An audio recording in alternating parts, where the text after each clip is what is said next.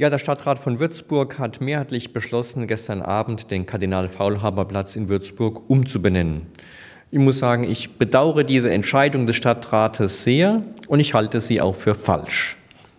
Zu Recht wurde die Würdigung Faulhabers an diesem prominenten Ort in den vergangenen Monaten intensiv und auch fachkundig diskutiert.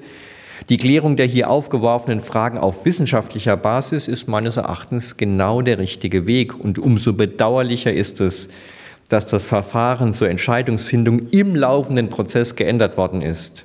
Das einstimmige Votum ausgewiesener Experten ist so nivelliert worden und letztlich für irrelevant erklärt worden.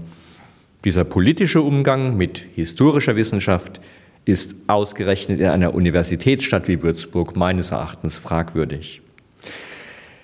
Natürlich, beim Umgang mit der eigenen Geschichte sind kritische Urteile über Personen und ihr Handeln berechtigt und auch notwendig. Und dadurch stellen wir auch immer wieder fest, dass Menschen in ihren Entscheidungen nicht immer die richtigen Prioritäten gesetzt haben. Ebenso sollte der kritische Blick auf die eigene Geschichte, auf die Geschichte der Kirche vor allzu großer Selbstsicherheit beim Handeln in der Gegenwart bewahren. Insofern sind Urteile über die Vergangenheit möglich, aber eben immer nur in der Kontextualisierung und der Berücksichtigung der jeweiligen Zeitumstände. Das Bistum Würzburg wird Kardinal Michael Faulhaber als einer der bedeutendsten Persönlichkeiten der katholischen Kirche in Deutschland im 20. Jahrhundert auch weiterhin ein ehrendes Andenken bewahren.